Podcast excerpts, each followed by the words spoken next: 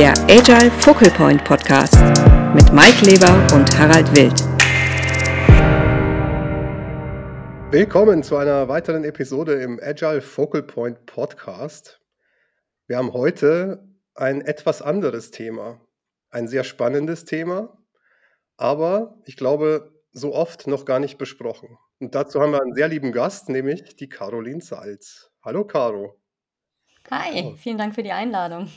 Schön, dass du hier bist. Willst du dich vielleicht mal kurz vorstellen? Vielleicht kennt dich ja nicht jeder, der heute zuhört. genau, trotz meiner gigantischen Reichweite weiß nicht jeder, wer ich bin. Verrückt. Ähm, nein, selbstverständlich. Äh, die meisten wahrscheinlich nicht. Ähm, genau, Caroline Salz, Namen habt ihr schon genannt. Ich bin als ähm, Agile Coach und Flight Levels Coach tätig. Ich hänge ganz gerne das Enterprise noch vorne dran, ähm, hat aber mehr so ein bisschen den Zweck, nicht weil es äh, voll cool klingt, sondern dass klar wird, dass ich mich ganz gerne auf einer Unternehmensebene mit Themen auseinandersetze und weniger sehr speziell nur für, für ein Team zum Beispiel. Ähm, das ist so äh, die Tätigkeit, die ich mache. Ich habe ein bisschen eine Spezifikation, mal abgesehen von dem großen Thema, das wir jetzt noch besprechen werden, dass ich auch generell im Bereich Non-IT unterwegs bin. Das heißt, ähm, neben dem Handwerk, über das wir sprechen werden, ähm, bin ich viel im Bau, Pharma, ähm, aber auch gemeinnützige Vereine unterwegs, ähm, auch im Gesundheitswesen. Und da halt nicht immer in den IT-Abteilungen, schon mal gar nicht, sondern wirklich, äh, es geht um, um ganz andere Fragestellungen und ähm, Produkte. Und genau, ähm, ansonsten bin ich noch eine der fünf Nasen des agilen Bütchens. Wer das kennt, das hat bestimmt mehr Reichweite als mein Name. Äh, das ist eine Gruppe aus ähm, Coaches aus Köln. Wir haben uns so zusammengeschlossen, um äh, unser Wissen zu teilen und uns gegenseitig ähm, äh, die Themen miteinander zu besprechen, aber eben auch so ein paar äh, Community-Veranstaltungen ähm, zu machen. Und da kennt der Harald uns nämlich, daher kenne ich den Harald sehr gut, weil das ein oder andere agile Bütchenbier hat er bei uns schon an der Theke bekommen. Ja, das ist kein Zufall. Äh, Tim war ja auch schon, Tim Klein war ja auch schon bei uns äh, im Podcast und äh, mit den Produktwerkern. Aber ja, agiles Bütchen ist ein Highlight, keine Frage. Genau. du machst ja etwas, was gar nicht so gewöhnlich ist in der agilen Welt, nämlich du bringst die Agilität ins Handwerk. Ich gebe mir zumindest äußerst viel Mühe, das zu tun. genau, ja. Und es gibt ja so viele Dinge wie in der Business Agility im normalen äh, Company-Umfeld, da hat man irgendwie so ein bisschen Zugang dazu und denkt sich, ja, okay, man weiß ungefähr, was da abläuft. Ähm, mhm. Im Handwerk ist das vielleicht gar nicht so naheliegend erstmal. Und, aber da würde mich interessieren, wie bist du denn überhaupt darauf gekommen, dass es da einen Bedarf gibt für agile Methoden im Handwerk?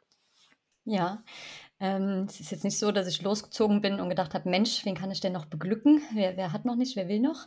Ähm, sondern es hat sich tatsächlich durch eine ganz private Situation so ergeben. Mein ehemaliger Partner war in der Tischlerei angestellt und wir haben uns immer sehr viel über äh, unsere Berufe ausgetauscht.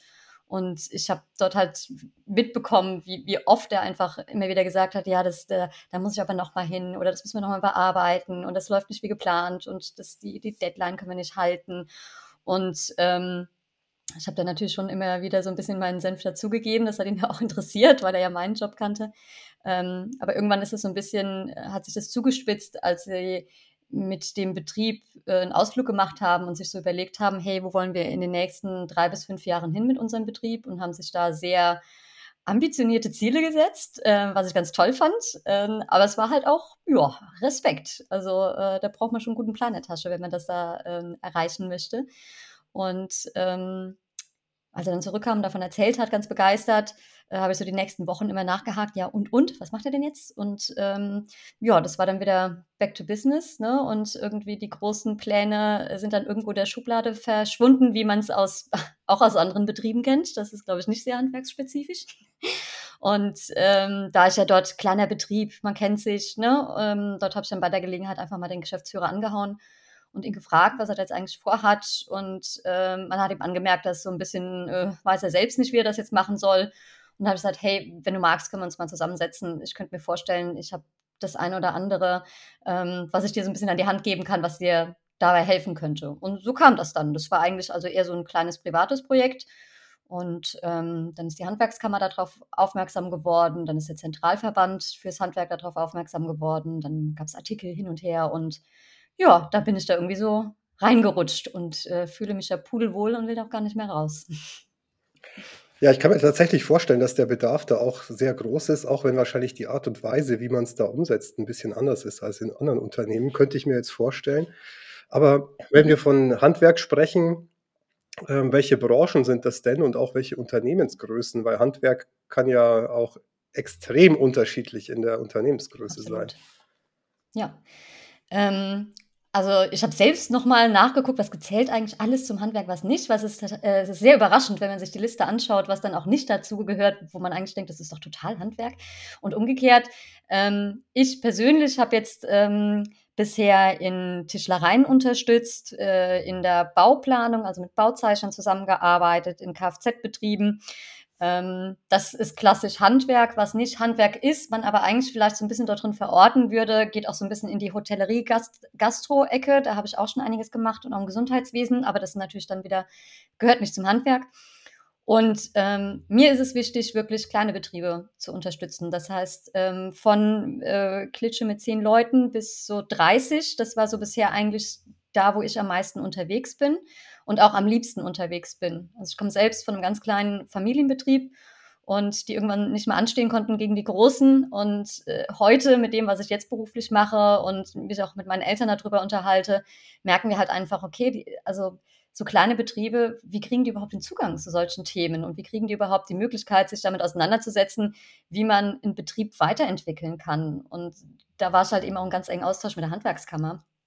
Ähm, um das so ein bisschen zu, äh, ja, mal ganz kritisch zu hinterfragen. Und deswegen sind es bei mir tatsächlich eher sehr kleine Betriebe, auf die ich mich stürze. Was zeichnet denn Handwerksbetriebe in einem positiven Sinne aus, wenn man versucht, äh, sage ich mal, solche Themen da zu bearbeiten oder oder mit denen zu besprechen? Ja. Oh, das das Beste, das Allerbeste ist Du musst da nirgends hingehen und erst mal mit den Leuten anfangen zu diskutieren: „Was ist denn überhaupt agil und wie wie siehst du das und wie siehst du das?“ Das ist völlig egal. Also, es ist es geht überhaupt nicht um Methoden.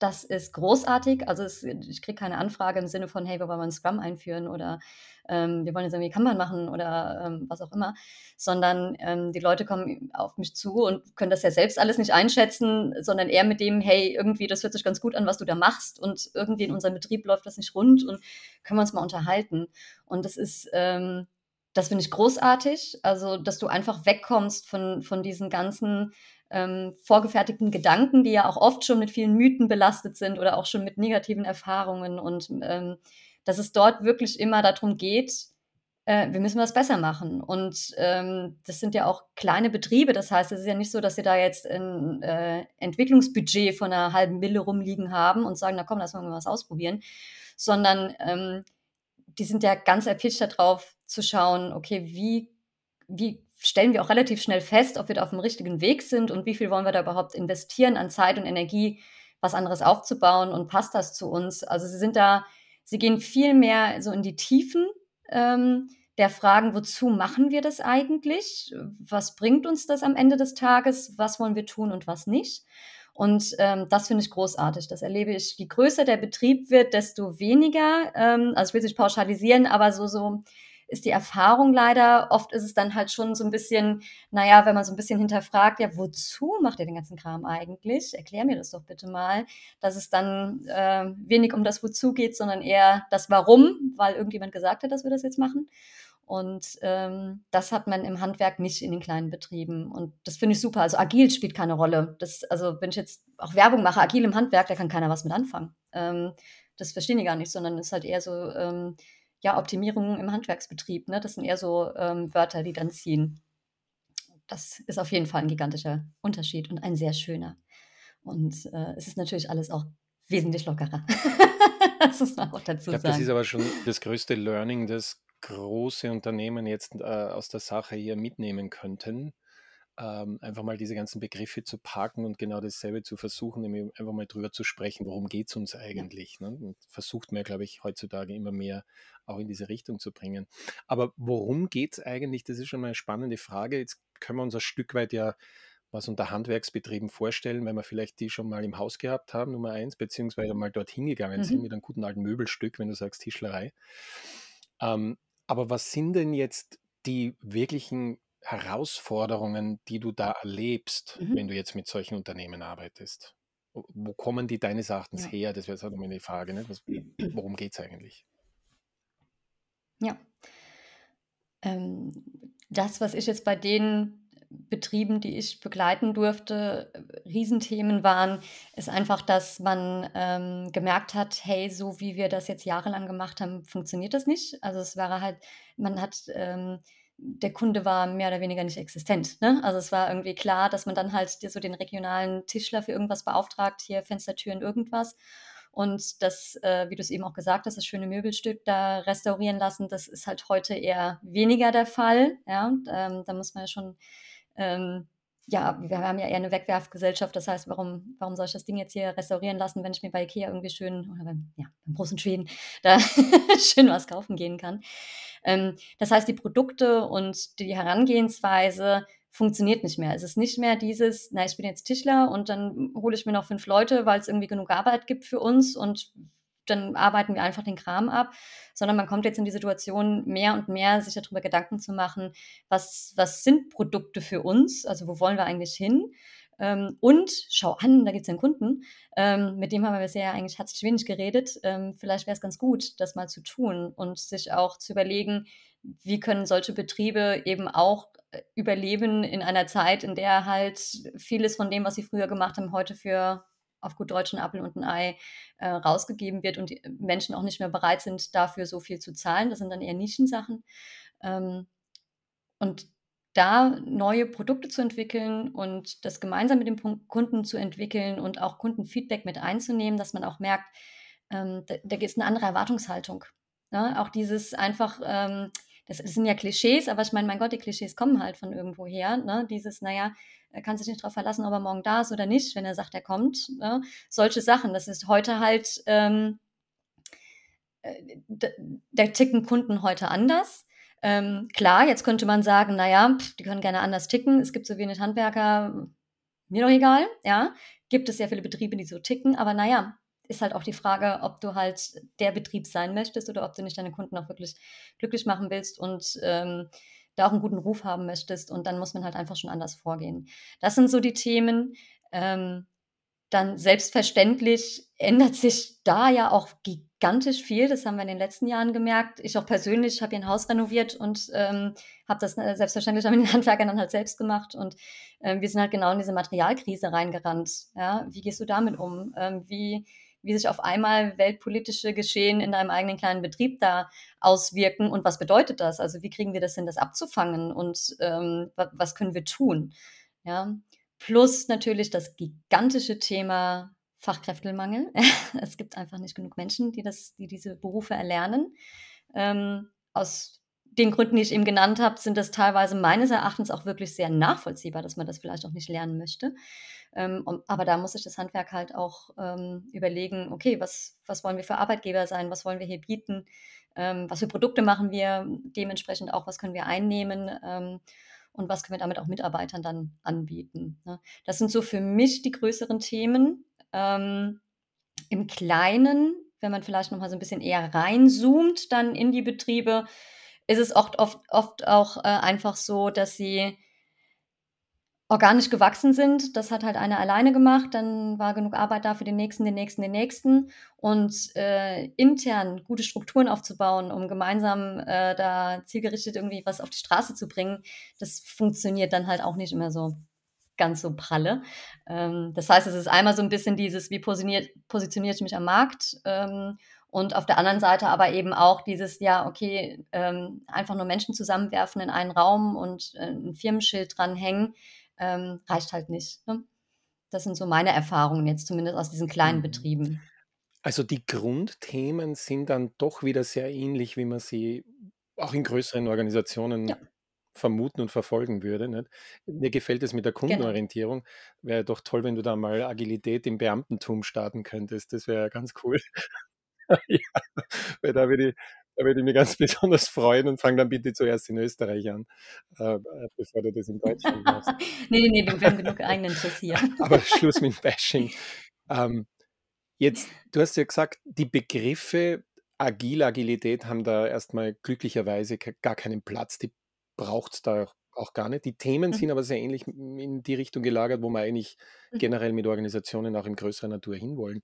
Jetzt ist natürlich ganz spannend, wenn wir da reinzoomen und uns mal vorstellen, wie du das angehst, mit denen zu arbeiten, wie das so aussieht. Ne? Also kann man sich ja im Moment gar nicht vorstellen, wenn du so in einen Tischlereibetrieb oder, oder weiß nicht, in einen Spenglerbetrieb oder was auch immer kommst und dann so mit Sticky Notes oder so anfängst oder irgendwie großartig von Workshops redest oder dich mal mit den Führungskräften zusammensetzen möchtest. Also wie, wie kann man sich das vorstellen? Vielleicht erzählst du mal ein bisschen aus dem Nähkästchen. Ja, klar, gerne. Ähm, zunächst mal, es gibt ja immer einen Anlass. Ich bin ja immer eingeladen. Also ich habe es bisher gehe ich noch nicht hin und äh, klingel einfach bei Handwerksbetrieben, sag guten Tag. Ähm, das heißt, es gibt ja immer einen Anlass. Man hat vorher schon mal miteinander gesprochen, dass es ähm, äh, ja, etwas gibt, über das man sprechen möchte, was im, im Betrieb nicht so ganz rund läuft. Wie ich dann starte, ist eigentlich genauso, wie ich das auch in der Wissensarbeit zum Beispiel machen würde oder im, im Pharmaunternehmen. Ähm, das heißt, mir ist erstmal wichtig zu sagen, okay, ich habe so grob verstanden, was jetzt ein Firmeninhaber zum Beispiel sagt, was so die Schmerzen sind. Jetzt lass uns mal aus allen Bereichen Menschen zusammenbringen. Wenn es ein kleiner Laden ist, dann mit allen. Wenn ähm, es ein bisschen größer ist, man sagt, lass uns mal die ganzen Bereiche irgendwie vertreten lassen und wir kommen mal zusammen und ähm, sagt doch bitte mal, was eigentlich eure Wahrnehmung und Schmerzpunkte im Unternehmen sind. Und das ist natürlich dann nochmal ein größerer Wildwuchs an Themen, als man das vielleicht woanders haben würde, bei einem anderen, bei einem größeren Unternehmen, weil sie dort ja schon so eher so ein bisschen drauf eingenordet sind. Hier geht es jetzt irgendwie um agiles Arbeiten. Ich habe so ein Grundverständnis davon und jetzt bringe ich auch eher die Themen rein, ähm, die man damit am ehesten adressieren kann. Das heißt, wir sammeln erstmal wild und das ist mir auch wichtig, dass wir dann mal schauen, okay, das sind Themen, das hat nichts mit Agilität zu tun, das, das hat was, äh, äh, äh das, das sind Themen, das hat eher struktureller Natur, das sind Themen, die hat mit der Zusammenarbeit zu tun, das sind Themen, das sind ähm, gesetzliche Vorgaben, ähm, in der Bauzeichnung zum Beispiel, ne? Ich dann auch sage, ja, da können wir so viel agilen Feenstaub draufwerfen, wie wir wollen. Das ändert sich ja nicht. Ne? Wir müssen nur überlegen, wie wir damit umgehen wollen. Und mir ist es wichtig, deswegen mache ich auch immer erst einen Termin. Also sage ich äh, immer erst mal einmal, die wollen dann immer direkt loslegen. Ich sage, nee, lass uns erst mal gucken, was da überhaupt los ist und ob das überhaupt die Antwort ist, also ob ich euch da überhaupt helfen kann. Ne? Da fällt halt ganz oft auch Digitalisierung, gigantisches Thema. Handwerkskammer bläst auch ordentlich ins Horn. Aber das ist auch so, so ein, äh, alles und nichts. Ne? Also wie wir, wir haben jetzt angefangen, E-Mail zu benutzen. Yeah, wir sind digital. Ja? Also es fängt da an und geht hin zu, ja, unsere gesamte Wertschöpfungskette ist durch QR-Codes äh, ne, gekennzeichnet. Wir können immer alles herausfinden, wo die Arbeit gerade liegt und was gerade passiert, was ein ganz anderer Grad davon ist. Ne?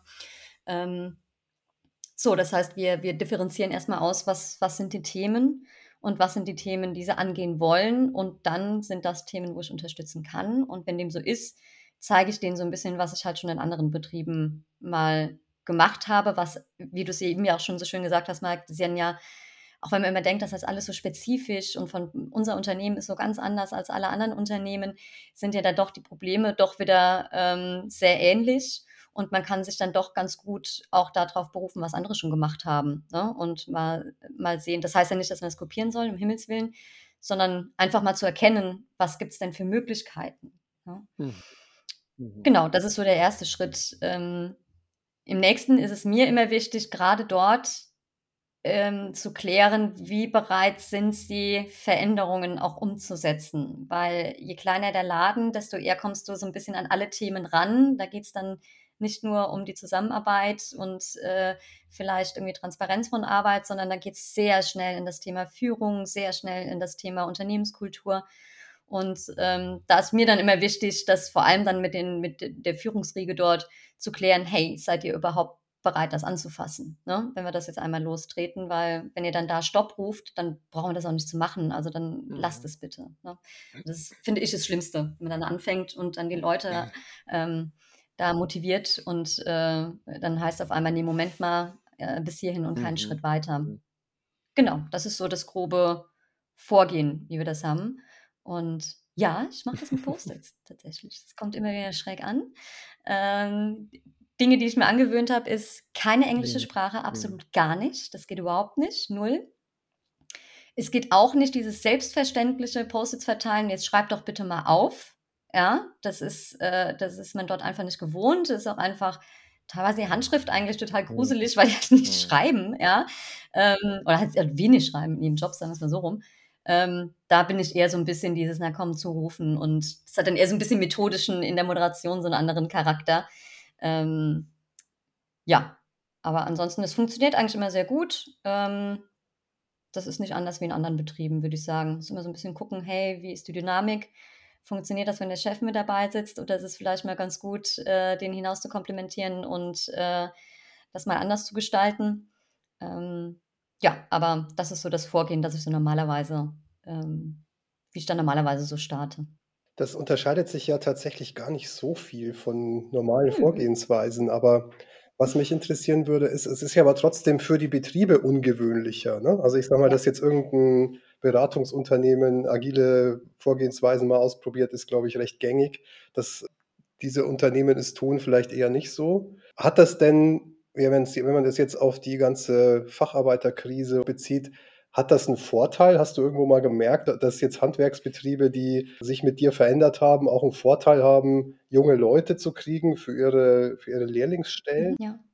Ähm, doch, also bei einem Betrieb war das ganz klar auch eins der Ziele. Also, wir wollen 'n attraktiver Arbeitgeber sein und wir wollen also auch so sehr ländlich, ne? Und das heißt, du kannst es dir dann nicht großartig aussuchen. Also, es ist jetzt nicht so, dass da der der Sturm an an, ähm, Bewerbungen reinkommt. Das heißt, du musst dich schon sehr stark abgrenzen zu den anderen Betrieben, die es gibt. Ähm, und da war das eins der großen Ziele. Also ja, definitiv. Wo ich's allerdings noch mal relevanter finde, ist weniger, ähm, kriegen wir die richtigen Fachkräfte, sondern eher, ähm, finden wir Nachfolger. Also, das Thema Nachfolger im Handwerk ist halt gigantisch, ne? Es gibt Betriebe, die laufen noch gut, aber es möchte halt keiner übernehmen. Und was ja nachvollziehbar ist, wenn du da halt jemanden siehst, der da, äh, 60 Jahre gebuckelt hat, äh, von morgens bis abends sich da einen abbricht, um diesen um diesen Laden da irgendwie am Laufen zu halten, ähm, dann klar, also das ist dann gibt's wenig Menschen, die sagen: „Oh super, das das stelle ich mir jetzt aber auch mal so die nächsten 40 Jahre vor.“ Ähm, und da das ist so eher das, wo ich reingehe auch oder was mir sehr, sehr wichtig ist, das zu vermitteln, zu sagen: „Findet den richtigen Zeitpunkt, euer Unternehmen auch anzupacken und das auch dann eben auch mit mit denen anzupacken, die eventuell Interesse da dran haben könnten oder die ihr euch in diesen Rollen vorstellen könnt.“ Und dann wiederum auch einfach dafür zu sorgen, dass die Betriebe erst mal bestehen bleiben, unabhängig davon, ob wir jetzt in den nächsten Jahren dann auch die die genug, ähm, Fachkräfte dort bekommen, ne? Ähm, also, es sind eher diese beiden Aspekte. Zu den zu den Fachleuten. Ich meine, das ist jetzt noch mal spannend, würde mich interessieren wie ist 'n das? Ich meine, da sind ja die Leute sehr spezialisiert im Normalfall, ne? Das ist ja, glaube ich, typisch in diesen Mhm. Branchen und in diesen Berufen. Da wird man ja wirklich ausgebildet und es geht über viele Jahre. Und ich vermute mal, du hast ja erwähnt, Digitalisierung spielt jetzt auch 'n Thema, ist wahrscheinlich jetzt nicht das tägliche Handwerkszeug, aber so quasi der Rahmen r kommt auch immer mehr in den Vordergrund. Ist da so was wie T-Shape und manche sprechen ja schon von Pi-Shape, das sind die neueste Form, Mhm. dass man sagt, man muss ja schon mehrere Spezialisierungen und quer drüber noch was haben. Ist das auch 'n Thema dann an Mhm. der Stelle? Könnte man das ganz gut vorstellen, ne, dass man so 'n bisschen über 'n Tellerrand guckt und eben nicht mehr dem Traditionellen alleine folgt? Ja, definitiv. Also, den Ansatz fahren wir. Ähm, es ist genauso wie in Mhm. der Wissensarbeit, da wird ja auch Mhm. immer T-shaped und, äh, so so 'n bisschen so äh, wird ja auch manchmal so 'n Mhm. bisschen falsch verstanden. Auch wenn wir dann irgendwie agil arbeiten, dann müssen wir auf einmal alles machen und, äh, nur weil ich grade Zeit habe, kann ich da auch dies, das, jenes machen. Ne, das geht natürlich nicht immer, ja. Aber die Frage ist ja: Wie nutzen wir unsere Zeit? Wie setzen wir die sinnvoll ein? Und wo gilt es halt auch zu sagen: „Na ja, da kann man jemanden anlernen.“ Und das ist grade in den Bereichen tatsächlich sogar noch mal, ähm, ganz gut machbar. Ähm, und es geht wir haben zum Beispiel in der Tischlerei so 'n schönes Beispiel, da war immer die Planung das ist ja 'ne eigene Mhm. Profession, ja? Das heißt, die Planung waren zum Beispiel irgendwelche Messestände. Ähm, das hat eine Person gemacht und dann gab's eben die Mhm. Werkstatt. Und das waren 2 getrennte Bereiche, ja. Und die haben halt also, die haben zwar in der Mittagspause miteinander gequatscht und so, aber die haben nicht über die Arbeit wirklich miteinander geredet. Und, ähm, da haben wir zum Beispiel angesetzt, das war ganz wichtig, dass die viel mehr in den Austausch gehen und jeweils mehr vom Gewerk des anderen lernen und weniger um dieses ich muss da auch mal jetzt mal einspringen können, wenn der von der Bauplanung, ähm, ähm, Mhm. nicht da ist, ne? Das das wäre dann zu viel verlangt. Aber dass man halt voneinander lernt und das inhaltlich einfach also den den den Wert steigert von dem, was man dort macht, ne? Das haben wir das ist 'n äh, definitiv 'n Thema. Also, das kommt immer wieder auf. Das ist auch immer wieder: „Ach, wir haben aber hier Engpässe, weil nur der das da machen kann.“ Ähm, und da gehen wir jedes Mal ran und zu sagen: „Okay, das ist jetzt aber auch was können wir denn tun, damit das jemand anderes Mhm. lernt“, ne? Und auch wenn's um Schulung geht oder so, ist das sinnvoll, dass das immer nur einer macht, dass nur einer die CNC anständig, äh, Mhm. programmieren Mhm. kann, ne? Wenn wir jetzt auch so in die digitale äh, in den digitalen Bereich reingehen zum Beispiel. Ähm, das finde ich schon äh, also das ist 'n Riesenthema und, kommt immer wieder hoch. Also, das haben wir immer und machen dann dort ähnlich, wie man's auch aus anderen Bereichen kennt, im Sinne von Pairing, ja, zu sagen: „Na ja, das wird halt ab jetzt anders gemacht und, äh, einer macht und der andere sagt, was zu tun ist und dann musst du das ja lernen zu beschreiben.“ Und, ähm, also diese Ansätze Mhm. fahren wir dort genauso. Ich Mhm. vermute mal, der eine oder die andere wird jetzt im Zuhören schon auch 'n bisschen an Lean denken, weil ich kann mir vorstellen, wenn man Betrieb Mhm. Handwerksbetrieb 'n bisschen mehr, Ja. ja, wo halt Späne fallen, sich vorstellt, so 'ne Werkstatt, da kann man ja sofort an die Produktion denken und da ist ja Lean stark Mhm. zu Hause, nicht? Und ein Thema, wo Lean Ja. also das ist mal, äh, etwas, was mich 'n bisschen umtreibt, von für mich agil unterscheidet oder diesen agilen Zugängen ist so 'n bisschen das hierarchische Geführtwerden, also dieses Coach-Prinzip, wenn man so will, Mhm. im Lean? Also, du hast quasi 'nen ist ja nicht Supervisor, ist das Falsche. Wie nennt man das eigentlich? Also jemand, der dich halt so 'n bisschen in deiner Karriere mentort. Während im Agilen hat man halt ganz stark dieses Mhm. Thema: „Ja, Mentoring können wir machen, aber erst mal habt ihr hier Rau Raum und Rahmen, nicht? Selbstorganisation.“ Geht es dann so weit, dass ihr eben Mhm. auch über solche Sachen redet? Und du hast ja vorher erwähnt, nicht vieles hängt oft vom Gründer ab und das ist halt auch 'ne Last, dass man einfach viel mehr Selbstorganisation entscheidet selber und solche Dinge mit reinbringt? Mhm. Ähm, da muss ich sagen, also ich, ähm, bin Ja. kein Dogmatiker, Ja. was agil angeht und ich finde auch eben nicht ich finde schon, es hat die Spezifikation im Handwerk, dass man eben vielleicht nicht mit allem da, äh, genauso das draufwerfen kann, ähm, wie man's vielleicht aus Mhm. anderen Betrieben kennt. Ähm, und das ist so ein Thema also klar, Lean ist Mhm. ist wirklich 'n Thema. Teilweise nutzen wir auch Lean-Ansätze dann wirklich so in dem im in der Produktion oder wenn ich jetzt im im Bau unterwegs bin, ne, dann ist dann agil eher in der Bauplanung, aber in der Ausführung, ähm, ist dann wieder Lean angesagt. Ich denke das wieder aus Kundensicht, ne? Als Kunde hat man ja grad wiederum haben wir vorher Ja. gesagt, es ist ja cool, wenn's mehr Agilität im Handwerk gibt. Oft diese diese Situation, du brauchst was, es muss was entschieden werden und die Antwort ist: „Ja, da muss ich erst 'n Chef fragen“, nicht? Immer Und Chef. der muss wieder 'n Chef fragen, Immer den nächsten Chef, ja. Chef und da muss wieder die und der und und Genau. da da hast halt das Single Face to the Customer nicht, wo du jetzt theoretisch sagst: „Ja, aber wie viel Mhm. Zeit und letztlich auch“ na ja, Wertschätzung für den Betrieb geht da letztlich verloren, nicht? Und da ist dann die Frage: „Na ja, warum muss das Mhm. eigentlich der Chef entscheiden und bis wohin und wie machen Sie das dann im Handwerk aus?“ Oder legen einfach mal auf'n Tisch und sagen: „Hey, da könnte man Genau. mal drüber nachdenken, das einfach anders zu machen.“ Ja, das hatten wir in einem Betrieb, ähm, auf jeden Fall umgesetzt. Also, dort war es 'ne ganz starke, ähm, traditionelle Ausrichtung. Also, da ist ja morgens der Chef reingekommen und hat ja die Aufgaben verteilt und dann haben alle das gemacht, was was ihnen gesagt wurde und immer, wenn's irgendwas davon abgewichen ist, musste man wieder zum Chef traben: „Guten Tag, was was 'n jetzt?“ Und das haben wir dort geändert. Also, zum einen haben wir, ähm, mal die pauschale Entscheidungsgewalt über alles in diesem Betrieb mal rausgenommen und haben haben neue Rollen gesetzt und haben auch einfach gesagt: „Okay, in der Werkstatt braucht es jemand, der für die Werkstatt entscheiden kann.“ Das geht nicht. Das ist einfach zu viel und zu schnell, was da passieren kann, bis sie dir das erzählt haben. Also, allein die Zeit des Informationsflusses, ähm, das können wir uns gar nicht leisten, ne? Also, das heißt, es wurde schon delegiert, aber nicht im Extrem im Sinne von so, jeder entscheidet jetzt hier nach bestem Wissen und Gewissen. Und das ist ja aber auch gar nicht das, was es sein muss. Man muss ja nicht von einem Extrem ins andere Extrem rutschen, sondern die Frage ist ja, wie kann man da schrittweise Verbesserungen umsetzen, die dann auch spürbar sind und vor allem beim Kunden spürbar sind. Und was wir dort dann im nächsten Schritt wiederum gemacht haben, ist zu sagen, sobald, ähm es in die Montage geht. Das heißt, man ist wirklich vor Ort beim Kunden, ja? Und dann ist es ja da passiert ja der Kram, da passiert ja das, was dann direkt so der Kunde: „Ja, pf, äh, was machen wir jetzt?“ und ne? Dass wir da sehr viel Entscheidung hingegeben haben, ähm, was aber immer so ein bisschen natürlich von der Vertragsform abhängig war. Wenn das irgendein äh, Festpreisprojekt war, dann hieß es halt: „Ah ja, klar, da musst du halt anrufen, das geht halt nicht, ne? Du kannst jetzt einfach da mehrere Stunden einfach reinballern, ohne dass wir wissen, ob sich das dann noch rechnet.“ Ähm, und andersrum, wenn wenn das aber halt einfach abgerechnet wird, dem Kunden dann halt einfach auch das sagen zu können und sagen zu können: „Hey, pass mal auf, das sind für mich halt irgendwie noch mal 2 Stunden, 3 Stunden mehr Arbeit, können wir machen“, ja?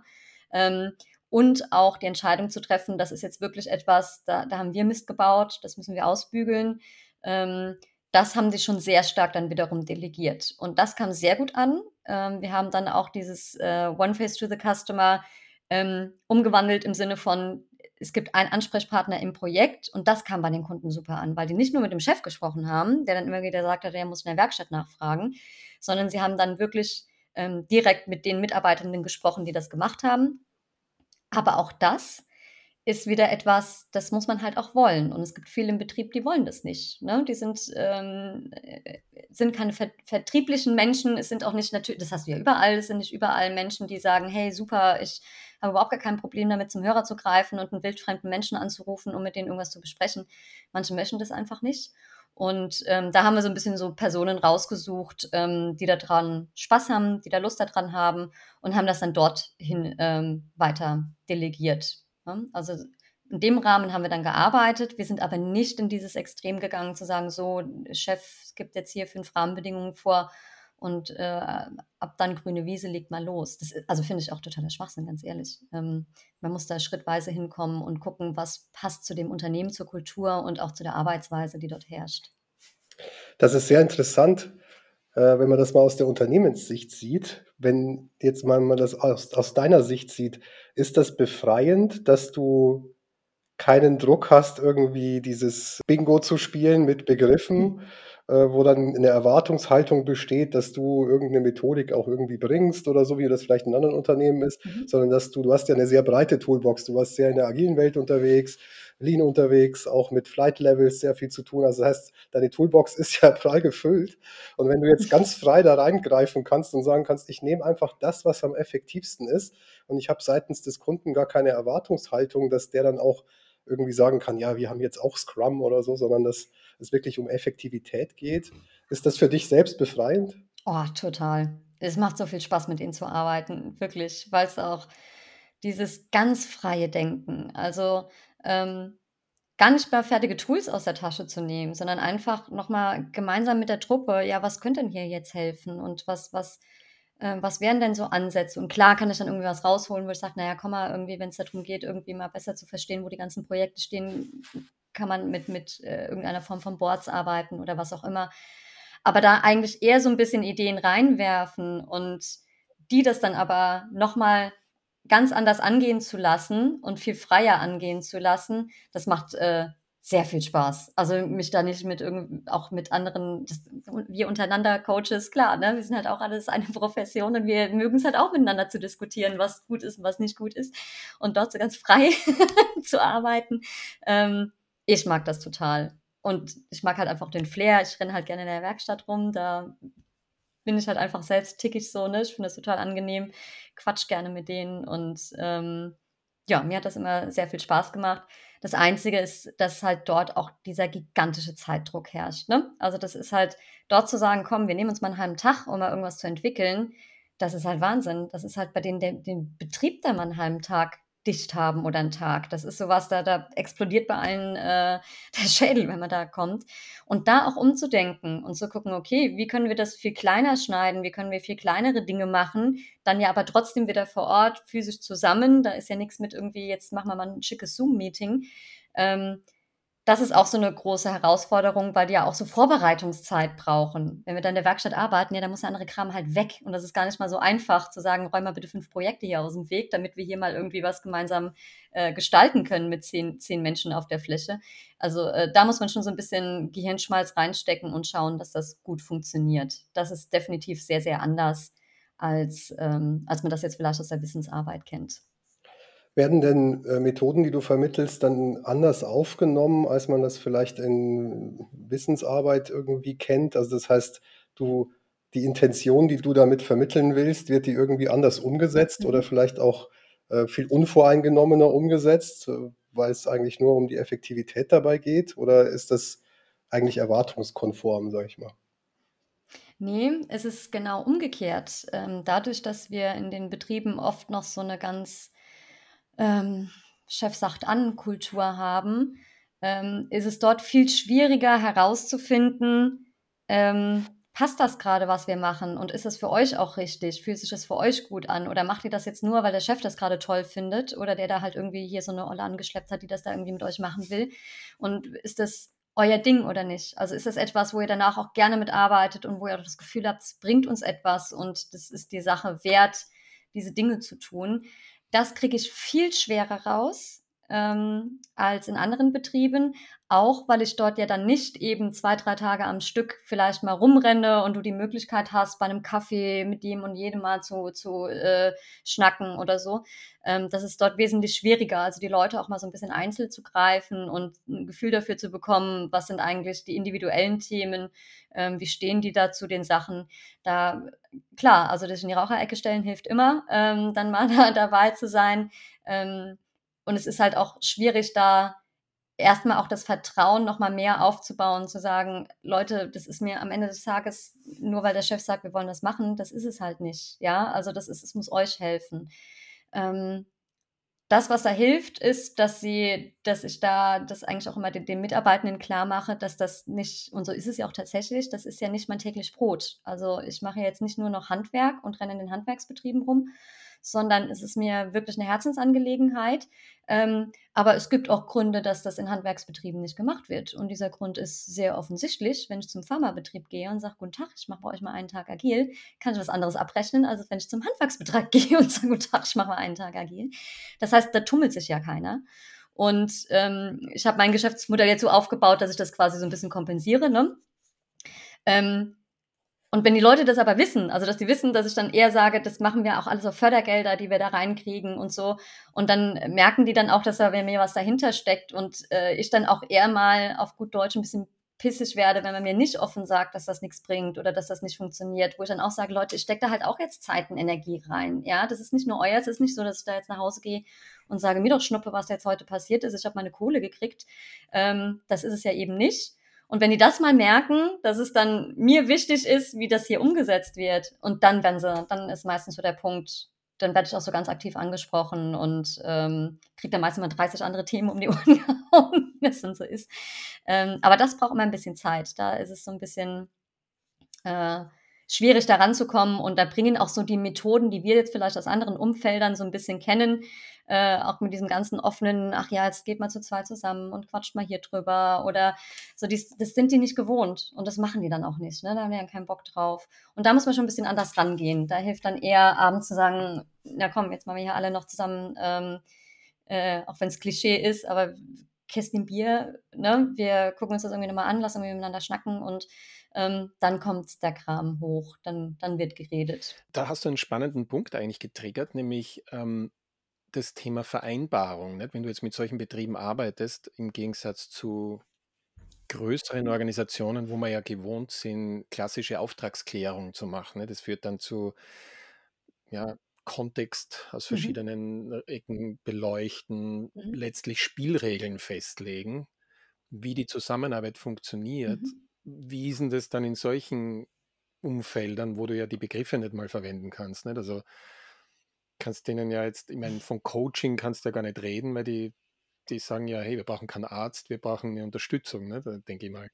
Aber wie stellst du Genau, dann ja. sicher einerseits, dass du dorthin kommst, wo du hin willst und gleichzeitig auch, sage ich mal, das gut Mhm. betreiben kannst? Ja. Es ist definitiv schwieriger und, ähm, da gebe ich auch zu, dass ich viel schwimme, wo ich viel mitgehe in den Veränderungen oder was sich so ergibt, einfach weil es halt für mich eher dieses: „Okay, wie kann ich irgendwie was Mhm. Gutes tun?“ Und, äh und habe da auch schon die Situation gehabt, wo ich gemerkt habe: „Moment, jetzt straucheln wir aber extrem und jetzt setze ich meine Zeit hier nicht mehr so zielgerichtet ein, wie ich Mhm. das eigentlich das Gefühl hatte und, ähm, das gehört jetzt nicht mehr zu dem, was ich eigentlich machen will. Also, da holt euch bitte jemand anders für.“ Ähm ich versuche schon, eine Auftragsklärung trotzdem zu machen am Anfang. Das ist mir schon wichtig. Mir ist auch wichtig, dass wir überlegen, wie wollen wir feststellen, dass wir hier erfolgreich sind oder nicht. Das ist unabhängig davon, wo man ist, sollte man sich das gut überlegen.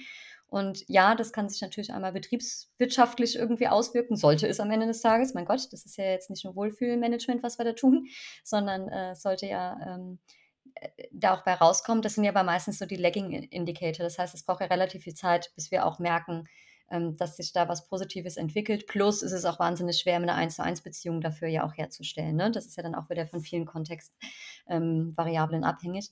Ähm, das heißt, wir gehen oft auch so auf ähm, eher weichere Faktoren, was so ähm, Wohlfühlen im Unternehmen, wie kommen Verbesserungsvorschläge rein, wie werden ähm, Projekte neu geplant. Das ist so ein Punkt, der meistens dann nochmal äh, ausschlaggebend ist. Und solche Punkte nehmen wir uns dann schon vor, an denen wir das messen wollen. Aber ja, auf dem Weg ändert sich das oft und da bin ich auch nicht immer die Beste da drin, äh, wieder den Fokus zurückzuziehen, weil ich dann, ich gehe ja, also ich habe ja das Glück, dass ich mir das dann ja auch so ein bisschen aussuchen kann, zu welchem Betrieb ich gehe und gehe natürlich zu Betrieben, die ich toll finde, wo ich die Menschen toll finde, wo ich die, die, die Produkte toll finde, wo ich sage, hey, cool, ich finde es spitze, wenn wir, euch, wenn wir euch irgendwie länger am Markt haben können und äh, euch irgendwie vorantreiben können.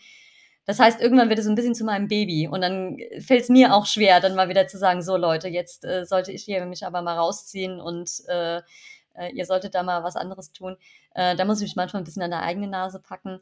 Ähm, wie ich es mir inzwischen Abhilfe geschaffen habe, ist, dass ich eigentlich immer verlange, dass irgendjemand aus dem Betrieb mitmacht. Also das, was ich tue, sollte irgendjemand in dem Betrieb von vorne bis hinten verfolgen und das sollte nicht die Geschäftsführung sein, nur, sondern gerade jetzt bei Tischlereien, wo es meiste Driss halt in der, in der Werkstatt und der Zusammenarbeit mit der, mit der Planung gibt, ich sage, das muss von dort jemand sein. Also es muss von der, von der Belegschaft jemand sein, der oder die Lust hat, ähm, das ein bisschen zu verstehen, was wir da tun und auch der, der, der, Treiber der Themen bleibt und da auch unterstützt, dass wir da nicht den Fokus verlieren. Ja. Klappt nicht immer. Also das ist bei mir sowieso immer eine Grundvoraussetzung übrigens, ob das jetzt Handwerk ist oder nicht. Äh, Im Handwerk ist es manchmal noch ein bisschen schwieriger, das umzusetzen. Ähm, aber ist halt auch immer ein Zeichen, wenn das keiner machen will, ist das ja auch schon mal ein Grund, darüber zu reden, hey, meinst du, das bringt was, wenn ich jetzt hier mal zwei Monate bei euch rumrenne und dann wieder weg bin? Ähm, von daher äh, versuche ich mir da so ein bisschen über solche äh, Herangehensweisen äh, ein bisschen zu helfen. Ne?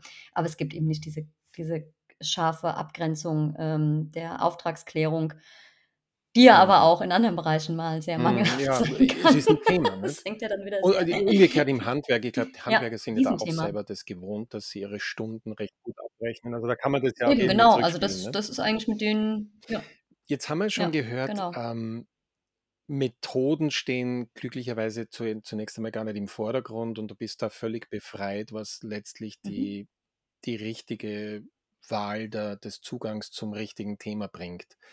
Aber wenn man da jetzt Mhm. nachträglich, nachdem du da jetzt ein paar Wochen, ich weiß ja gar nicht, wie, wie lang so ein Engagement bei einem Handwerksbetrieb typischerweise läuft, kann sein, dass sich das über Zeit zieht, wenn man da am Ende reinschaut, was ist, was kann man sich denn da bildhaft Mhm. vorstellen, was die dann alles anders tun? Kann man sich da vorstellen, dass die dann eben ihre Boards haben, Sprints betreiben, Retros machen und Agile Coaches, nein, das wird es wahrscheinlich nicht geben, rumlaufen haben. Aber w- wie, wie kann man sich das ungefähr vorstellen, so als Mhm. Ergebnis? Also das, was eigentlich bisher alle ähm, hatten, was so überall drüber gegangen ist, ist das natürlich, dass es Retrospektiven gibt. Ähm, die muss man nicht Retros nennen, die, das, das muss auch kein dedizierter Termin sein. Das ist mir egal, aber ich gehe nirgends raus, bis ich den nicht eingetrichtert habe, dass das alles nichts bringt, wenn die sich nicht Zeit nehmen, darüber zu sprechen, was sie durch die Sachen, die wir hier tun, wahrnehmen, signalisiert bekommen und auch daraus Entscheidungen ableiten und auch Dinge anders machen. Das heißt, äh, neben diesem, es muss irgendwelche Verbesserungszeitpunkte geben, wo wir uns dann einfach auch mal ganz explizit damit auseinandersetzen, muss es etwas geben, wo die Vorhaben, was wollen wir verbessern und wie wollen wir es verbessern, irgendwo visualisiert sind. Die, ähm, da bin ich recht strikt, das ist mir immer wichtig. Und ist mir egal, wenn ihr da so einen Flipchart irgendwo hängen habt und da hängen dann irgendwie zwei Post-its drauf mit irgendwas, ist mir egal. Ja. Ähm, aber irgendwo muss das klar sein, dass das passiert und ihr müsst da irgendwie regelmäßig drauf schauen. Ähm, zusätzlich haben wir eigentlich fast überall dann wirklich auch Boards gemacht, also wo wir wirklich visualisiert haben. die Arbeitsschritte und das sind auch physische Boards. Äh, in der Tischlerei ist das immer ziemlich cool, weil die sich dann total austoben. Also das, da kommen wunderschöne Dinge bei rum, was für Ideen die dann haben, wie mit Magneten und wie man das alles machen kann. Die, sind sehr, die, die verlieren sich dann so ein bisschen wieder in ihrem, äh, in der Profession. Das ist ganz, ganz witzig. Ähm, aber Visualisierungen der, des Arbeitsfluss der Wertschöpfungskette haben wir eigentlich auch ähm, bisher fast überall gemacht. Ähm, und wir haben auch ähm, das äh, Stand-up, ne? ob das jetzt täglich ist, mit den meisten ist es dann aber auch täglich gewesen. Also wirklich dieses, komm, wir sollten uns kleine Ziele setzen, wir sollten darüber sprechen, wie wir da jetzt gemeinsam hinkommen, wir sollten auch darüber sprechen, wer sich um Verbesserungsarbeiten kümmert. Ne? Ähm, und so ein paar Regeln. Dann sowas wie zum Beispiel, es muss immer an einer Verbesserung gearbeitet werden. Ne? So Sachen haben wir dann eigentlich, hatten wir alle. Alles drüber hinaus ist immer das, was es halt braucht. Ne? Neue Rollen zum Beispiel oder ähm, dass wir noch weitere ähm, Interaktionen gestalten, wo Menschen zusammenkommen zu bestimmten Zwecken. Ähm, das ist dann immer sehr kontextabhängig. Ne? Bei manchen haben wir dann nochmal gemeinsame Planung etabliert, was es vorher so gar nicht gab. Bei anderen haben wir ähm, den Planungs, wie man plant, äh, auch zeitlich plant, völlig neu äh, aufgesetzt. Beim nächsten äh, ist auf einmal darüber gegangen, ob wir den Kunden nicht mit reinnehmen können, ob wir den dann nicht befragen können zu bestimmten Punkten. Das sind dann eher so die individuellen, aber so die Basismenge, wo ich auch so ein bisschen zufrieden rausgehe, ist, wenn sie verstehen, irgendwie müssen wir sehen, wie hier die Sachen laufen und nicht unterschiedliche Interpretationen davon haben, sondern wir sollten eine gemeinsame Wahrheit haben, über die wir dann auch regelmäßig sprechen und uns regelmäßig dann auch in die Augen schauen und sagen, okay, das läuft und das läuft nicht und was machen wir jetzt, damit das halt auch anders läuft. Ne? Genau. Was du gerade erzählt hattest mit den DIY-Boards, das finde ich toll, weil das eignet, man eignet sich das Board mhm. ja irgendwie dann an und akzeptiert es irgendwie mhm. mehr, wenn man das geschmückt hat mit der eigenen Arbeit, die man so, die man so hat. Das finde ich, das finde ich toll. In traditionellen größeren Unternehmen ist es ja oft so, dass es eben Barrieren, Silos und oder Barrieren in der Veränderung oft gibt in der Unternehmenskultur, in Führungssystemen, das klassische Culture Eats Strategy for Breakfast. Mhm. Wie ist das denn in Handwerksbetrieben? Ist das ausgeprägt? Du hattest ja schon mal so ein bisschen erwähnt, dass alle den Chef fragen, wie leicht oder schwer sind diese Veränderungen? Mhm. Ähm, da habe ich sehr sehr schöne Learnings, das war total interessant. Ähm, beim ersten Betrieb, bei dem ich das gemacht habe, wo das ja noch so eine private Verbindung hatte, ähm, war es so, dass Chef hat alles entschieden, hatte ich ja schon gesagt, und wurde dann so reingeworfen in, in den Betrieb. Und ähm, als wir so ein bisschen dann darüber, über die, die Wertschöpfungskette auch gesprochen haben, und dann haben wir ja weit vorne angefangen und haben dann gesagt, naja, irgendein Kunde kommt um die Ecke und will irgendwie was und will da erstmal eine Indikation und ein Angebot und es muss irgendwie geschätzt werden war ein riesen Painpoint, weil das halt nicht so geschätzt wurde, wie es dann in der Realität aussah. Da wurden halt ähm, so ein bisschen die, die Nerds unter uns, die sich damit auseinandersetzen, es wurde halt immer nur so aktive Zeiten, ne? so addiert. Ah ja, okay, dann macht er zwei Stunden das, dann müssen wir zwei Stunden das machen. Und so wurde das dann addiert und gerechnet, aber dass das natürlich nicht innerhalb von einem Tag funktioniert, sondern vielleicht im Verlauf von drei Wochen und es wesentlich teurer wird. Ähm, war ein riesen äh. Und da haben wir zum Beispiel, das fand ich mega interessant, ähm, dass die Mannschaft da auf einmal angefangen hat und gesagt, wir finden es total beknackt, dass wir, wir kriegen zwar immer Anfragen rein, wenn, wenn ein Kunde was wissen, äh, ein, ein, Angebot haben will, dann sollen wir ja irgendwie so ein bisschen Feedback dazu geben. Wir hören aber nie, was eigentlich aus diesen Angeboten wird oder warum die abgelehnt werden, warum wir die nicht machen. Oder umgekehrt, wir wissen bei den Projekten, die wir machen, gar nicht, ob sich das gerechnet hat am Ende des Tages. Also war das jetzt irgendwie ein Gewinn für uns, für das Unternehmen oder haben wir da draufgelegt oder ähm, also sie haben so richtig, wirklich betriebswirtschaftlich gedacht alle. Und ähm, da war der Chef total überrascht, ähm, weil der gesagt haben, wir finden es total bescheuert. Wir geben hier unsere Zeit rein, wir geben hier super viel Energie rein, wir haben auch super viele Überstunden da reingesteckt. Und dann am Schluss, wir wissen nie, was der Kunde sagt, wir wissen nicht, ob das sich gerechnet hat. Ne? Ähm, und das hat sich dann geändert. Das haben wir dann auch als Anlass genommen. Ähm, Kalkulationen mussten freigegeben werden. Ähm, und es gab immer eine Projektnachbesprechung, in der auch die wirtschaftlichen Faktoren dann nochmal genannt wurden. Und das war auch das, wo ich vorhin ähm, schon erwähnt hatte, wo man den Kunden mit eingebunden hat, mit aktivem Feedback und direkter Ansprechpartner. Das waren so Sachen, die daraus entstanden sind. Und das fand ich großartig. Und das habe ich in anderen Betrieben genauso erlebt. Also auch diese ähm, Vorurteile, die oft dann auch Firmeninhaber haben, so dieses, oh, die wollen ja nur ihren Job und die wollen ja nur hier, da keiner bringt sich hier ein und macht mal irgendwie was Cooles oder ne, ich so denke, naja, Junge, die, pf, äh, bei den Rahmenbedingungen hier, da, da hätte ich aber auch herzlich wenig Bock, ja. Ähm, aber wenn du da mal nachhakst, dann äh, auf einmal, ach, schau an, ja. Ähm, sie wollen eigentlich doch, jeder will einen guten Job machen. Also klar gibt es Menschen, die einfach äh, nicht sagen, ich brauche jetzt keine zehn Stunden Arbeit, um mir dann noch abends zwei Stunden Gedanken zu machen, wie ich die Firma vorantreibe. Ähm, aber wenn es dir gut geht, wenn die Rahmenbedingungen stimmen, die im Handwerk halt leider Gottes auch nicht immer stimmen, das muss man ja auch mal dazu sagen, ähm, haben die Leute Bock, gute Arbeit zu leisten, das Unternehmen voranzubringen. Gerade im Handwerk, gerade weil die ja eher so ein bisschen dann auch stolz auf ihr äh, darauf sind und das machen wollen. Aber du kannst halt nicht von jemandem der nicht weiß, ob das Geld am Ende des Monats jetzt pünktlich ankommt oder nicht, oder ob sich das jetzt nicht doch schon wieder eine Woche verzögert oder zwei, da kannst du doch nicht hingehen und sagen, Junge, jetzt wirf dich hier doch mal rein, jetzt bring dich doch mal ein, hier wir wollen mehr Innovation im Unternehmen, müssen wir Sachen verbessern. Also ich glaube, bei dir knallt Also ich hätte sonst was husten, wenn du da mit mir so reden würdest. Also du musst, du musst dir natürlich auch ein, ein, ein, eine Sicherheit geben, dass du den Kopf frei haben dafür am Ende des Tages, wenn am Ende des Monats mir einen Kopf machen muss, äh, ob ich meine Rechnung bezahlen kann, ja, dann habe ich halt herzlich wenig Energie, äh, den, den Betrieb hier voranzubringen und habe da natürlich auch kein Interesse dran. Ne? Das sind auch so Themen. Also da war ich auch sehr überrascht oder geschockt, sage ich mal, weil ich das vorher halt natürlich noch nie erlebt hatte. Ne? Aber das kommt dann auch hoch. Solche Sachen, auch Arbeitsverträge, wie sind Arbeitsverträge gestaltet und so. Also da geht es auch um Bereiche, wo ich natürlich ganz klar abgrenzen muss, hier, das ist, da bin ich völlig raus. Ähm, die wollen das dann ganz gerne alles so bei mir abladen. Dann habe ich manchmal so mit denen den Deal und sage, pass mal auf, da reden wir jetzt nicht drüber. Wir können gerne heute Abend da hinten ans Kiosk gehen, dann trinken wir noch ein Bier und dann bin ich aber Caro privat irgendwie und du kannst mir das genauso erzählen, wie du das halt abends deinen Kumpels erzählst. Aber ich nehme das nicht mit, ich werde das auch nicht besprechen. Das ist, da bin ich raus. Das, da mache ich mir, also das ist ja auch gefährlich in meinem Job, also das kann ich ja nicht machen. ähm, ich habe einfach an solchen Themen da rumwusel. Aber da merkt man schon, es kommen halt wirklich auch noch ganz andere Themen mit rein. Ihr merkt, ich werde da schon ganz leidenschaftlich, wenn ich darüber spreche. Ähm, ja. Ja, das ist toll. Also das ist wirklich, man merkt da die Leidenschaft tatsächlich. Das äh, finde ich super. Wenn man jetzt mal im, im Betrieb nochmal in den Punkt Führung schaut und auch vielleicht Wissensmanagement, ne, Lernkultur und sowas, ist das kann man da irgendeine Relation sehen, wie jung der Chef ist oder, oder in welcher Altersklasse der Chef ist, ob das offener ist oder ist die Sozialisierung da so, dass man sagt, ja, okay, da, da ist halt jeder der Chef, der der Chef ist. Und mhm. äh, ist, also merkt man da einen Unterschied oder wie ist das überhaupt mit, mit der Führungskultur? Wie, wie verändert die sich? Wie bereitwillig ist jemand, der jetzt Chef ist und alle Entscheidungen trifft, das auch abzugeben?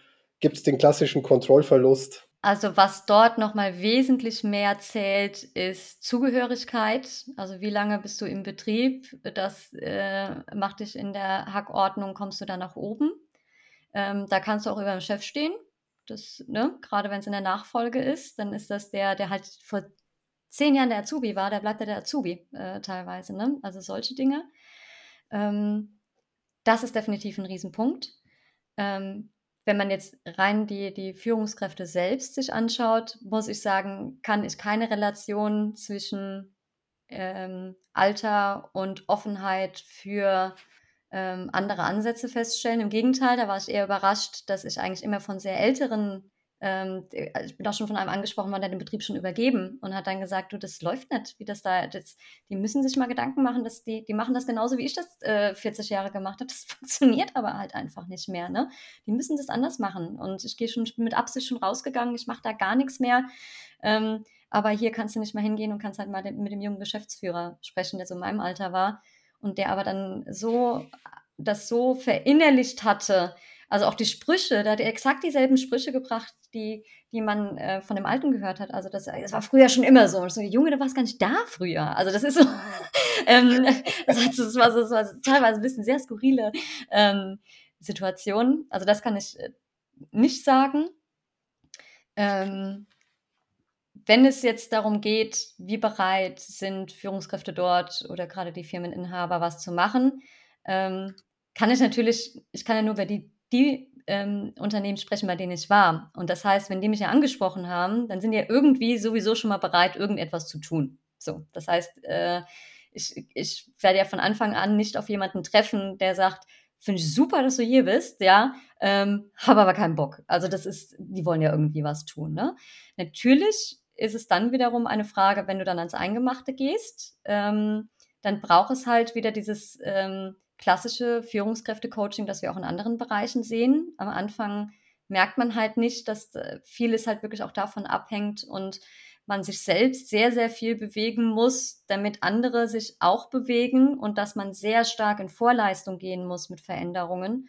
Ähm, und Rücktritte oder Rückschritte ähm, einfach so viel mehr wiegen als, als äh, drei Schritte nach vorne. Ähm, da muss man halt auch sehr stark begleiten und, und die Leute da ähm, unterstützen. Und das hatten wir in einem Betrieb, hat es auch nicht funktioniert. Also das ist zwar auf dem Papier ja, ähm, aber sobald es stressig wurde, ähm, ist da auch der ganz typische Choleriker wieder rausgekommen und dann wurde er gebrüllt und gemacht und getan. Und dann machst du halt Veränderungsarbeit zunichte der letzten, der letzten Monate. Also das ist, das bringt dir dann nichts. Ne? Und dann machen die Leute auch nicht mit und aus gutem Grund auch nicht mit. Also da bin ich die Letzte, die da hingeht und sagt, so Leute, jetzt aber komm, reißen wir uns nochmal zusammen. Also da hätte ich ja selbst auch, das würde ich mir auch nicht behandeln lassen. Ne? Ähm, ja, aber äh, ansonsten ist halt meine Erfahrung, dass sie sehr offen sind. Aber wie gesagt, die, die mit mir reden, äh, sind es ja eh. Ich habe hier, als ich mein Haus renoviert habe, natürlich auch alle Gewerke da mal angehauen und so gefragt und nachgehakt und immer die Gelegenheit genutzt, mit allen hier zu sprechen, die hier arbeiten. Und da gab es aber auch schon einige, wo du so gemerkt hast, da, äh, da wird jetzt nur gerade sich mit mir unterhalten, weil ich Kundin bin und schon wirklich Interesse daran, daran vorhanden ist, sich mit sowas auseinanderzusetzen. Ne? Also, nee, das mache ich nicht mehr so. Und ähm, ja, Also also, apropos Brüllen, ich denke mal in dieser Branchen, in diesen Branchen, also herrscht ja auch durchaus ein etwas anderer Ton als in, Beispiel, du hast vorher die Pharmabranche erwähnt, als in der Wissensarbeit. Äh, Wie geht man mhm. damit um? Also ist das, ist das so oder ist das nun, ist das nur ein Vorurteil? Mhm. Also, sag, rauerer Ton oder wie auch immer. Da einfach Dinge direkter ausspricht. Ne? Also, Genau, also mm, rauerer Ton eigentlich nicht. Also jetzt ja. abgesehen von diesem einen Extrem, das ist ja aber, das hat ja nichts mit der Branche zu tun, sondern mit, mit der Persönlichkeit. Ähm, Mhm. Aber das kann ich nicht Mhm. bestätigen. Im Gegenteil, ich finde, man geht eigentlich sehr Mhm. wertschätzend miteinander um, weil ich natürlich bin ja in kleineren Mhm. Betrieben und man kennt sich, das ist ja, man wohnt ja im selben Ort, man hat dann irgendwie privat ja auch noch was miteinander zu tun vielleicht. Ne? Und ähm, Mhm. also das finde ich wahnsinnig wertschätzend, auch über die Betriebe hinaus übrigens. Also das ist auch total schön zu sehen, ähm, wie die dann, wenn sich Mitarbeiter aus den unterschiedlichen Betrieben treffen oder da die Führungskräfte, wie die miteinander reden oder übereinander auch reden. Ähm, das finde ich eher wertschätzend. Ähm, klar, man ist viel direkter, ja. Also es geht viel schneller mal was raus, es geht auch viel deutlicher mal was raus, ähm, aber ni nicht zwangsläufig in einem unangebrachten Ton. Äh, und ich bin ja auch so 'n ganz pragmatischer Mensch. Ähm, ich finde das Mhm. überhaupt nicht schlecht. Ich finde das eigentlich eher gut. Da werden Dinge auch einfach mal gesagt, ja, und nicht so drum herum getanzt und dann muss ich da über 3 Ebenen sage ich das dem und, äh also, da wird halt eher mal Mhm. was gesagt und das finde ich gut, ne? Zumindest also, die Frage ist halt, funktioniert das in beide Richtungen, äh, dass der Chef, äh, gerne schnell mal was raushaut. Äh, es muss halt auch die die, ähm im besten Fall natürlich dann, ähm, so 'ne Kultur vorherrschen, dass die die Leute dann auch dann auch mal, ähm, dagegen gehen und dann oder auch ihre Meinung genauso raushauen. Das ist natürlich auch nicht immer der Fall. Ähm, aber da finde ich es eher offener und ehrlicher und direkter und damit eigentlich zielführender, als ich das in großen Unternehmen mitkriege. Also, da wird viel mehr, finde ich, auch so politisch gehandelt und irgendwie Mhm. viel verschluckt und viel, ähm, äh, nicht weitergegeben, was was der Sache nicht zuträglich ist, ne? Und es geht viel zu sehr auf dieses einfach nur: „Mag ich den jetzt oder mag ich den nicht?“ Und bei den kleineren Betrieben habe ich so eher das Gefühl, nö, die gehen dann halt in die Bütt, einfach weil das dann halt in dem Projekt nicht funktioniert oder weil das für den Kunden dann halt nicht funktioniert. Also, da geht's dann irgendwie auch wieder um um Mhm. die Sache, ne? Ähm, meine Wahrnehmung, aber ich bin natürlich auch nicht bei allen, äh, Kaffeegesprächen und, äh, Hintertürgesprächen dabei.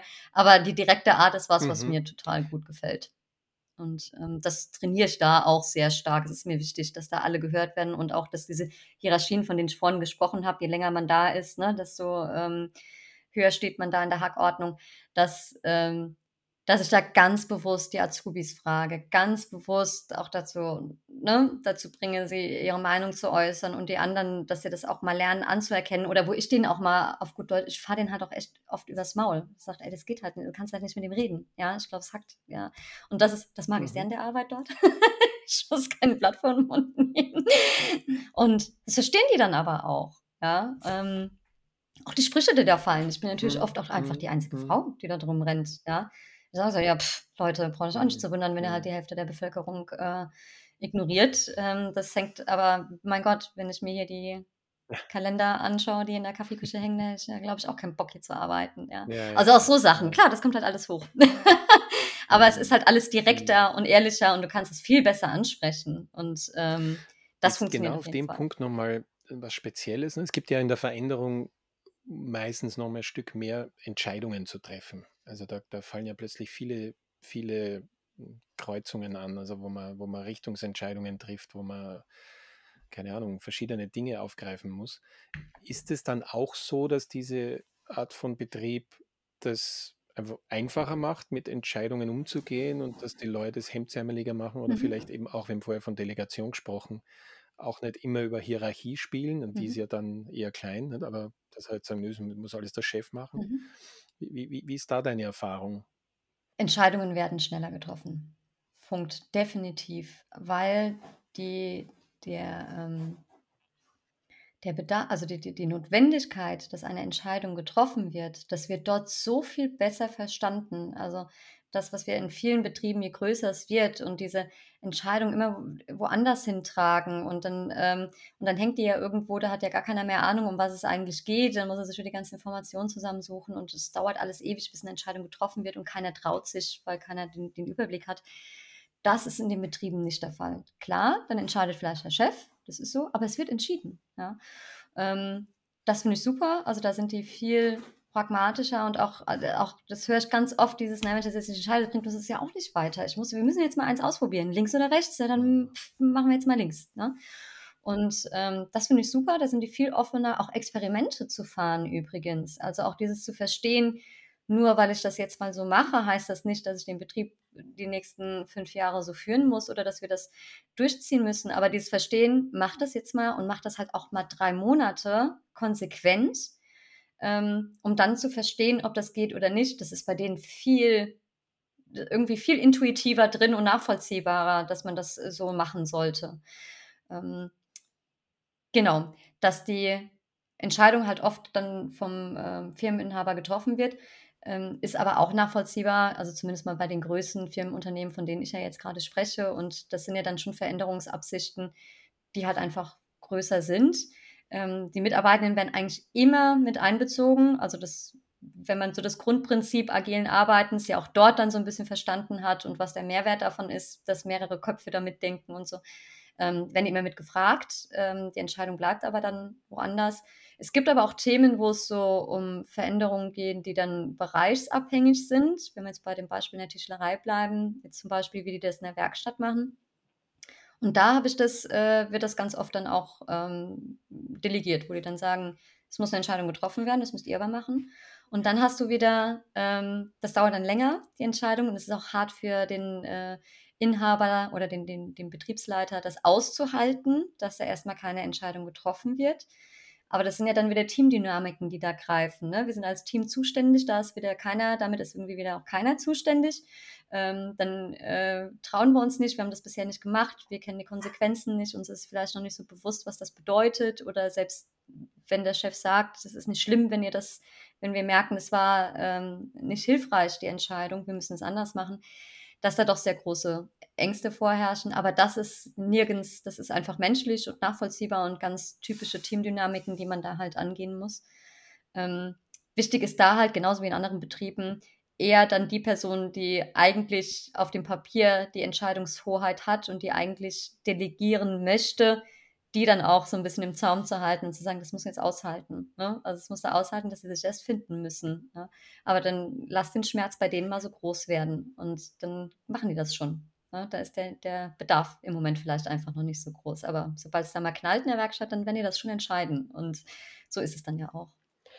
Jetzt sind wir schon fast am Ende unserer heutigen super interessanten Episode angekommen, aber eins würde mich noch interessieren. Gibt es irgendwelche Learnings, die du aus der Arbeit mit Handwerksbetrieben übertragen konntest auf vielleicht größere Unternehmen aus der Wissensarbeit oder so den klassischen Unternehmen, die sich mit Agilität beschäftigen?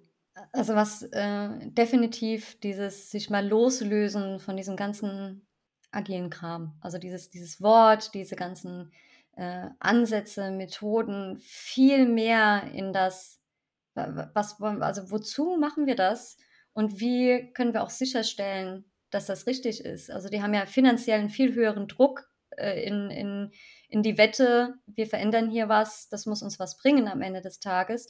Und diese, dieser ähm, äh, Druck, den das Unternehmen dann finanziell oder ähm, äh, Marktdruck oder wie auch immer das, das, das ist, die haben natürlich auch das schnellere Feedback. Ähm, aber das fehlt mir oft in den großen Betrieben, wo das so, das, das versickert so in einem Transformation, irgendwas läuft nicht, jetzt transformieren wir uns hier zu, zugrunde. Ähm, und es wird viel zu wenig darauf geachtet, ähm, was das Ergebnis da sein soll und wie wir das sicherstellen, dass es das ist. Das ist für mich das größte Learning, wo ich auch ähm, viel mehr jetzt an anderer Stelle nochmal nachbohre und nachfrage und immer wieder den Finger in die Wunde lege.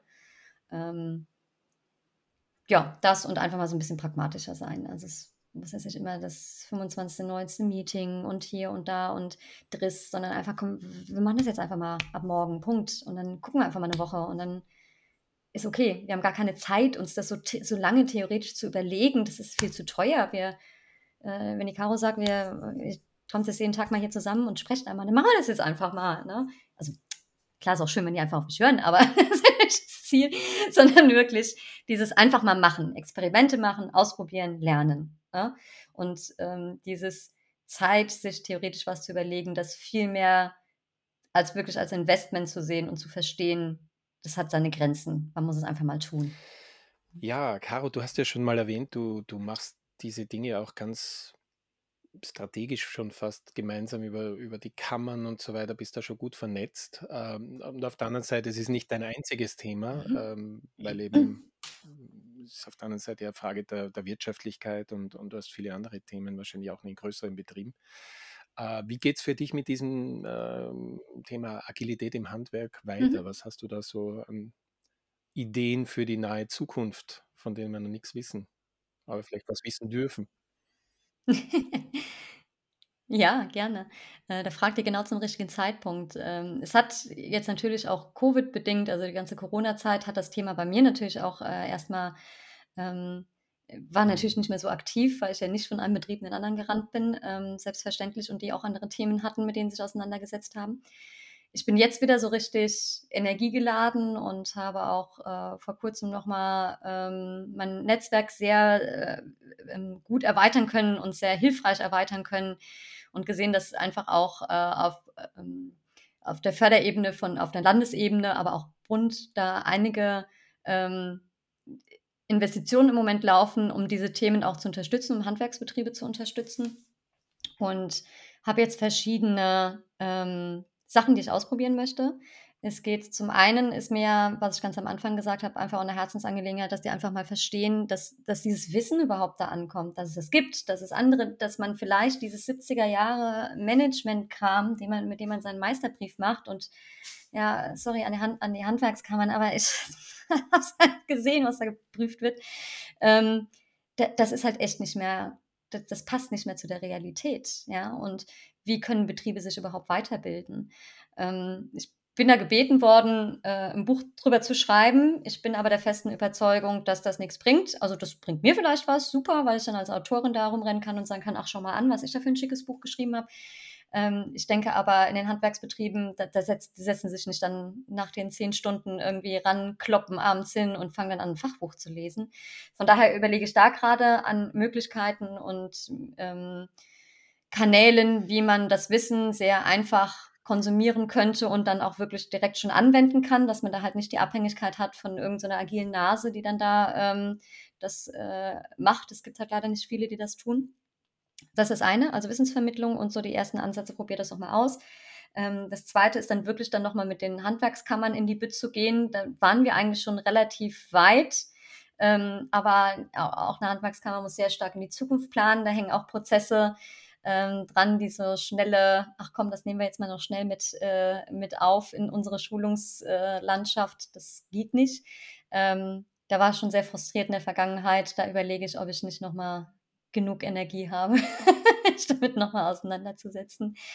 Und das Dritte ist, äh, was ganz ähm, praktisch ist. Ich würde gerne hier in der Region, ich bin ja wieder in meiner Heimat äh, in der Pfalz gelandet und würde hier regional gerne mal was starten, wirklich mit den Betrieben, die hier sind. Und es gibt hier wirklich ein paar wirklich tolle Betriebe, die, die da Ansätze fahren, die wahrscheinlich gar nicht wissen, was das ist, die aber genau in diese Richtung gehen und die anderen Betrieben wiederum so viel helfen und so viel beibringen könnten und da einen Austausch hinzubekommen, das wäre noch was, was jetzt so bei mir gerade als Wunsch vorhanden ist aber alles noch sehr im Ideenstatus. Also es dauert noch ein bisschen, bis ich es auf die Straße bringe, aber natürlich werde ich auch dann wieder groß Werbung dafür machen. Ich bin immer froh, wenn sich Menschen für das Thema interessieren und äh, das cool. weitergetragen wird. Ja, nicht nur deine, deine drei Statements am Schluss finde ich sehr interessant. Ich bin gespannt, was da noch kommt, sondern die ganze Episode war toll, weil es immer sehr spannend ist, sich mit was zu beschäftigen, wo man sich noch so gar nicht wirklich reingedacht hat und dann äh, von dir berichtet zu bekommen, wie erfolgreich das sein kann und äh,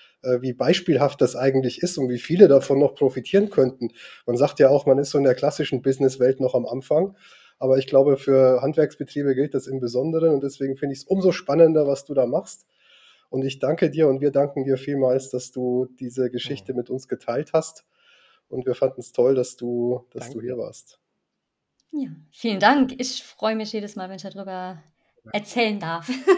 Von daher vielen Dank, dass ja, ihr Dank. mich heute eingeladen habt. Und wir freuen uns mehr darüber zu hören, was sich da im nächsten Jahr alles ergibt. Die Pläne sind ja absolut spannend. Danke nochmal, Caro.